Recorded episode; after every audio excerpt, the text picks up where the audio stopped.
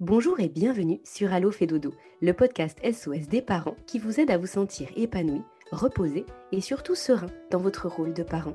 Du sommeil des tout petits au sommeil des parents, en passant par le portage, l'allaitement, la motricité, l'alimentation de nos enfants et ses troubles parfois, le chemin des parents est loin d'être un long fleuve tranquille.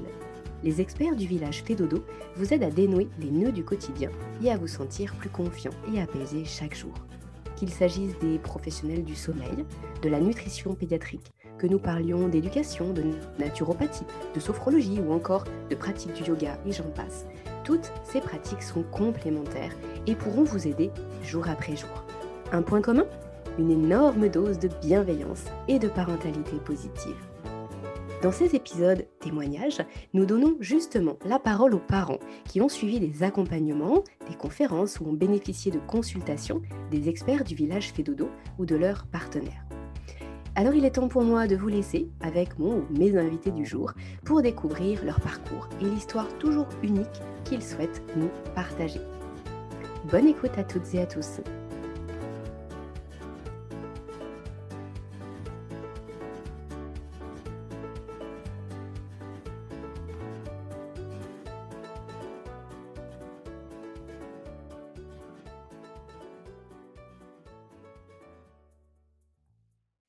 Bonjour Alban et bienvenue sur ce nouvel épisode d'Allo fait dodo. Bonjour Aurélie. Je suis ravie de vous recevoir. Aujourd'hui, nous allons parler de votre petite Juliette. Vous Oui. avez fait appel à, à Annelle chez Fédodo pour le sommeil de votre fille alors qu'elle avait 8 mois. Je vous propose de démarrer par, euh, par ce qui n'allait pas. Qu'est-ce qui se passait dans votre quotidien? Qu'est-ce qui vous posait des difficultés autour du sommeil de Juliette? Qu'est-ce qui a fait que vous êtes rendu compte qu'il y avait peut-être un trouble du sommeil et donné envie d'aller creuser sur cette, piste-là? Alors, si on doit refaire tout l'historique, ça prendrait beaucoup de temps, mais en gros, dès la naissance de Juliette, on a vu qu'il y avait des soucis, en quelque sorte, puisque euh, on a, alors à force de se battre, on a réussi à détecter qu'il y avait euh, une allergie aux protéines de lait de vache et également euh, un RGO qui était en place.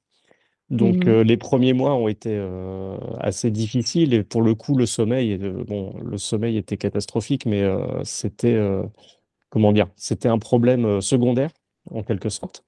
Et euh, au fil des mois, euh, tout ça, ça s'est un petit peu tassé. Donc, on a mis en place tout ce qu'il fallait pour euh, la PLV et pour le RGO. Et le sommeil ne s'est pas forcément grandement amélioré. Et donc, je dirais que c'est aux alentours de, aux alentours de six mois déjà, euh, ma compagne euh, commençait à dire que bon, elle dormait pas forcément assez pour son âge et que euh, il y avait peut-être quelque chose à faire. Moi, c'est vrai que j'étais plus dans l'optique, en gros, la vision traditionnelle hein, qu'on a des bébés, c'est que bah oui, un bébé, ça se réveille la nuit, ça dort pas forcément bien. Donc, on est resté pendant un petit moment comme ça avec des problématiques de sommeil. Et là, ensuite, arrivé vers ces, vers ces huit mois, euh, ça a commencé à être très, très dur, puisque en fait, la nuit, elle se réveillait plusieurs fois. Elle se réveillait de plus en plus tôt. Donc, on avait des réveils vraiment. euh, la journée commençait vers euh, 4 heures du matin, quoi, 4h30 du matin. Et surtout, on n'avait aucun moment de répit, puisque euh, elle refusait de faire des siestes. Et ça, c'était vraiment très, très compliqué pour nos journées. D'accord, donc pas de sommeil de jour, des réveils Ouais. nocturnes et un réveil précoce. Ouais, c'était du coup ça a commencé à vraiment euh, être euh, épuisant, hein, tout simplement. On est arrivé dans un état de fatigue et, et d'épuisement euh, nerveux qui était qui était assez avancé et du coup c'est là que j'ai commencé à réagir et, et j'ai commencé à écouter les podcasts et en fait c'est les podcasts qui m'ont décidé à franchir le pas de de demander un accompagnement. D'accord. Ah oui, d'accord. OK. Donc finalement, vous connaissiez Fedodo, heu, en amont par Allo Fedodo, par le podcast? Oui, c'est ça. Alors, c'est ma compagne qui suivait beaucoup Fedodo sur Instagram. Et du coup, c'est elle qui avait déjà réalisé qu'il y avait peut-être des problèmes de sommeil. Donc euh, là, elle avait eu le nez fin. Moi, il m'a fallu plus de temps pour, euh, me décider. Mais effectivement, euh, moi, c'est en écoutant le podcast, en entendant des témoignages de papa. Et c'est aussi pour ça que je veux témoigner aujourd'hui. C'est parce que je me suis reconnu dans certains des témoignages. Et c'est ça qui m'a qui m'a enfin, qui m'a décidé à franchir le pas, en fait. Mmh, d'accord, OK. Alors, est-ce que vous voulez nous en dire un petit peu plus, Alban, justement sur, heu, bah, à partir du moment où vous franchissez le pas, vous vous décidez de vous faire accompagner, donc si, heu, je comprends bien, c'était un accompagnement avec une Oui. consultante et pas juste une consultation ponctuelle pour le coup? Mmh mh. D'accord et mmh, qu'est-ce qui se passe là pour, pour vous, pour votre famille? Donc quel état d'esprit vous y allez? Comment se se passe après cette 1re, heu, grande consultation qui qui démarre l'accompagnement? Alors, heu, le point de départ, c'est qu'on est, heu, épuisés, on est à bout de nerfs, heu, vraiment c'est très difficile. On a essayé d'en parler, heu, à notre pédiatre, dont la réponse c'est, toujours de dire que, ben, c'est son rythme, il faut faire avec, ça va passer, elle va grandir et du coup, en fait, on voit un peu, cet accompagnement comme, ben, je dirais pas notre dernière chance, mais c'est vraiment on en attend beaucoup, quoi. On en attend énormément, heu, on espère pouvoir retrouver, heu, des journées un peu plus sereines, de retrouver aussi, heu, des nuits plus calmes et surtout, ben, tout simplement retrouver, Juliette plus apaisée parce que, bah, à force de pas dormir, elle est extrêmement grincheuse. Nous, ça nous met sur les nerfs, ça c'est normal. Donc on recherche vraiment, cette sérénité, cet apaisement et c'est vrai que quand on a la 1re consultation avec Anaëlle, bah, on se dit: «Enfin quelqu'un qui entend ce qu'on a sur le cœur, enfin quelqu'un qui comprend nos problématiques» et on sent tout de suite que, voilà, c'est quelqu'un qui va pouvoir nous aider, quoi.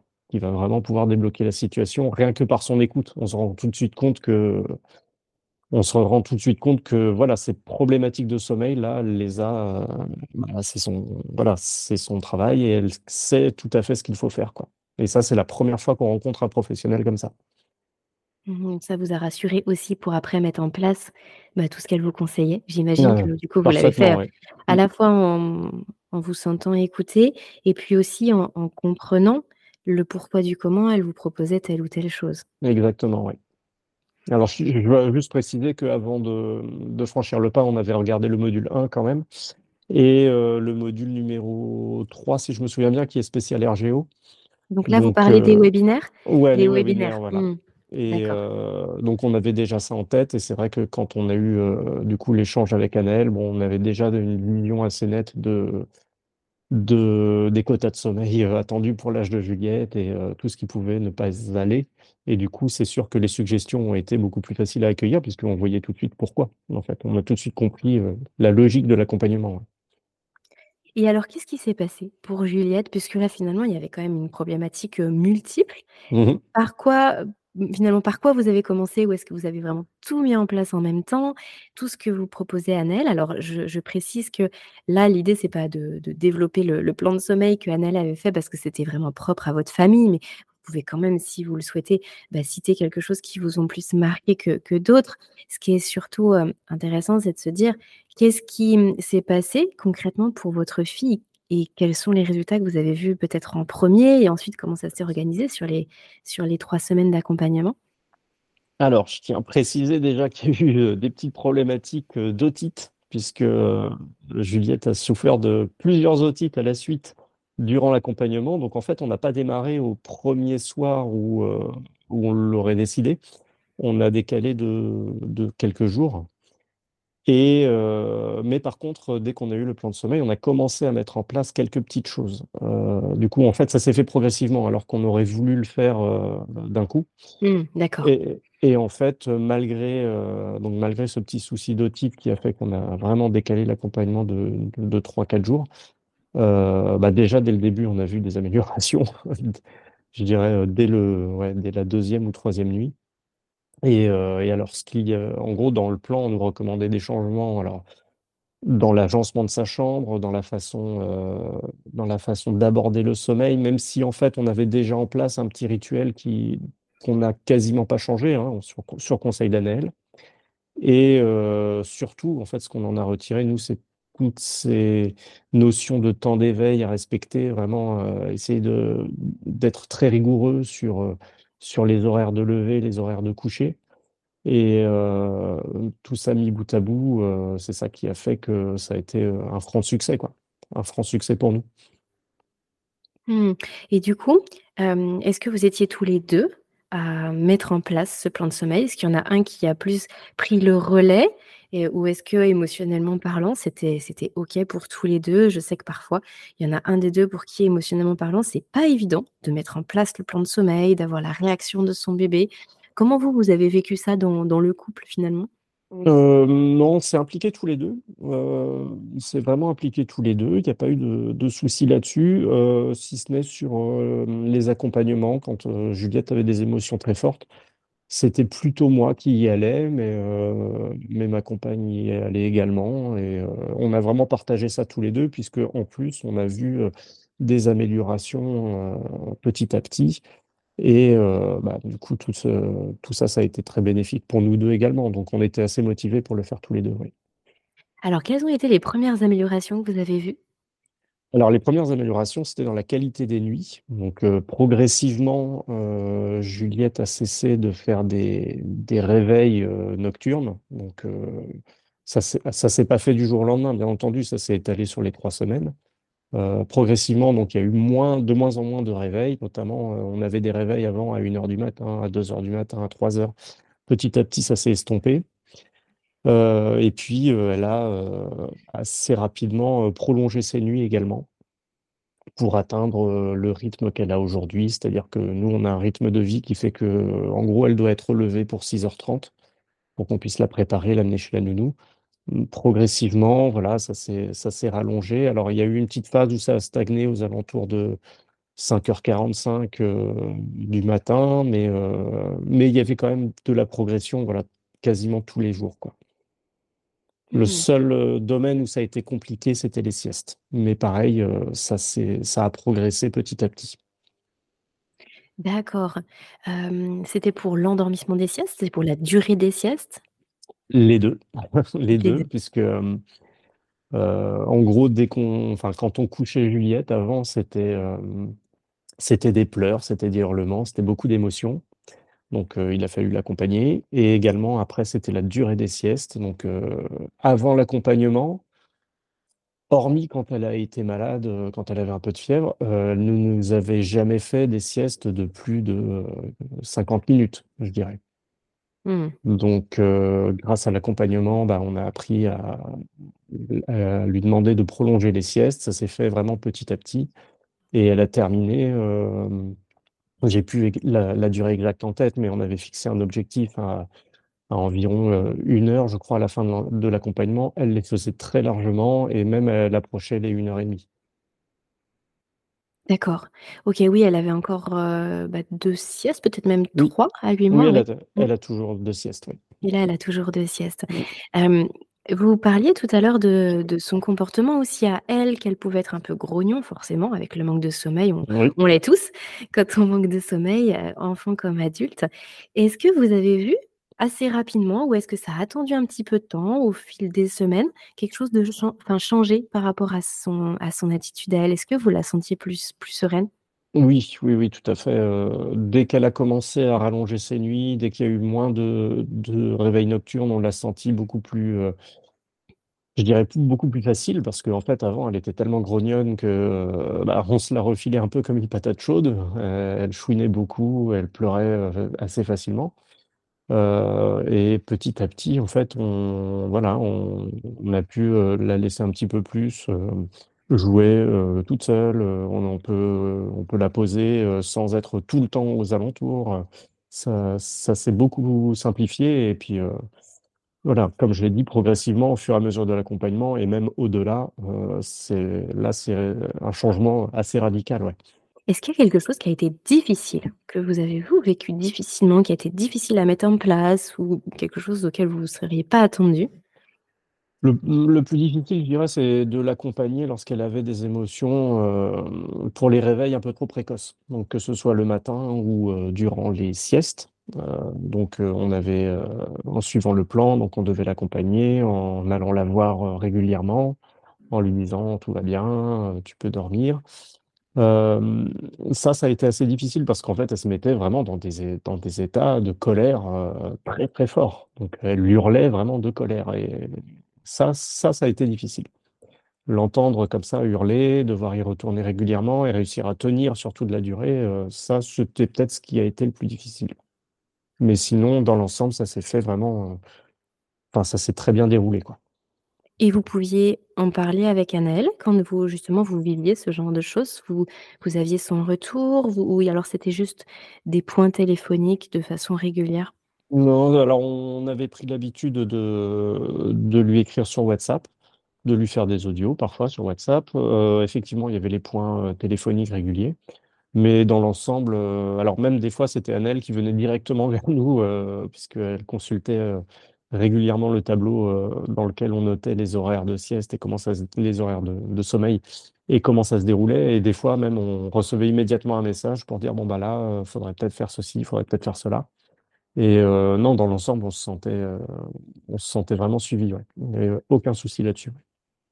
D'accord, oui, vous parlez du du de l'agenda Mmh du mh. sommeil que vous remplissiez, qui sert finalement de lien entre vous et Anaëlle. Ouais, tout à fait. Ouais, pour savoir ce qui se passait et puis pour pouvoir parler, j'imagine, sur des choses, heu, concrètes.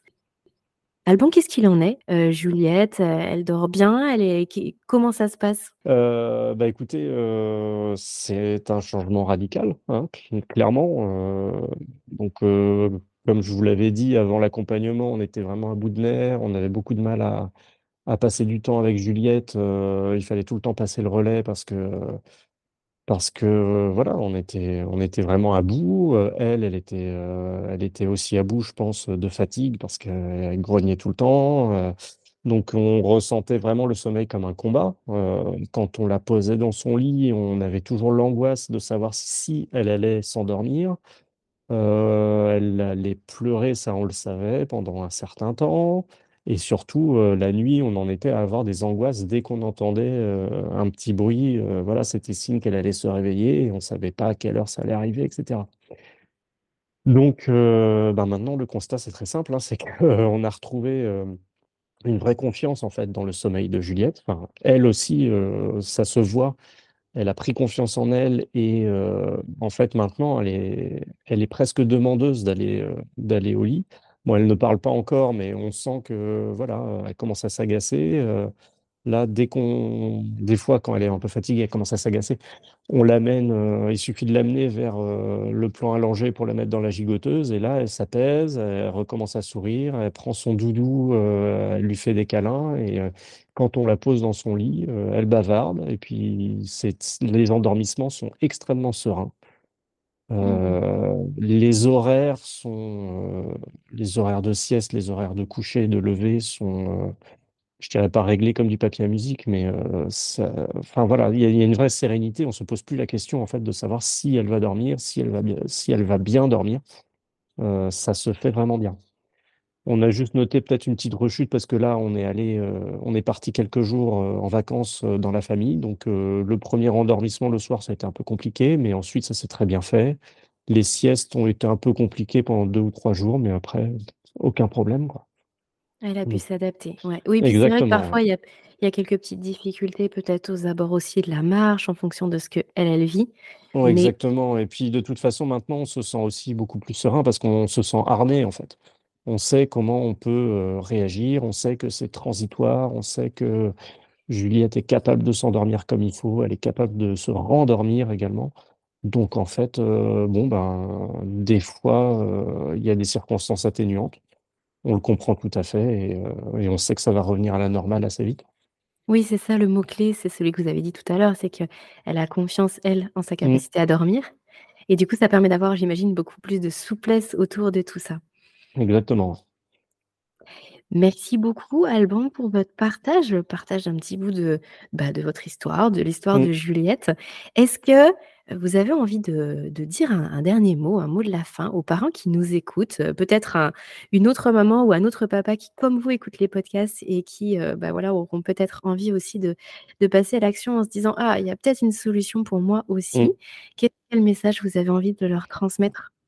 Bah, effectivement, moi, le message que j'ai envie de transmettre, c'est, heu, c'est que moi, la vision que j'avais du sommeil des bébés avant, c'est que, bah, c'est la vision classique, heu, le bébé, ça dort pas bien, heu, ça pleure, quand ça se couche ou quand ça se réveille, bah, en fait, pas du tout. Donc là, le message, c'est que, j'avais beau penser que c'était normal, en fait, non, pas du tout. Il y a des solutions Et, euh, et certes, euh, l'accompagnement, ça représente un, un, un investissement, j'ai envie de dire, mais c'est un investissement euh, sur le long terme, puisque en fait, ça, ça bénéficie à tout le monde, quoi. Ça bénéficie à, à notre enfant qui est beaucoup plus reposé, beaucoup plus apte ensuite à, à faire ses apprentissages, et ça bénéficie également bah, à la vie de couple, et puis euh, et puis à notre entourage aussi, quoi, parce qu'on est quand même beaucoup plus reposé, on est beaucoup plus dispo pour, euh, pour le travail ou pour la vie sociale. Enfin, c'est, voilà, ça change la vie, quoi, en, clairement. Donc, euh, moi, voilà, pour rien au monde, je voudrais retourner en arrière. Donc, faut pas hésiter à franchir le pas, en fait. Merci beaucoup. Merci infiniment, Alban, pour le temps que vous avez accordé à Allo euh, pour le partage de, de votre accompagnement avec Annelle, pour votre petite Juliette qui avait euh, 8 mois à l'époque. Et je pense que votre témoignage va inspirer de, de nombreux parents. Donc, merci de, de nous avoir accordé ce temps ensemble. Je vous souhaite une, une bonne continuation avec votre famille. Merci beaucoup. Au revoir. Au revoir. Comme nous venons de le voir au travers de ce récit, la parentalité est souvent un chemin jonché d'embûches et de défis. Une main tendue pour se préparer sans stress ou pour gérer les moments difficiles fait gagner un temps et une énergie précieuses. Si ces quelques mots résonnent en vous, je vous propose de parcourir le site du village Fédodo et de découvrir le travail des professionnels de la petite enfance qui peuvent vous aider. Cet épisode vous a plu? Alors je vous invite à le partager et à le noter en nous accordant 5 petites étoiles. Cela contribue en un clic à faire connaître le podcast et à faciliter sa diffusion auprès des familles. Merci d'avance et à très vite sur Allo Fédodo.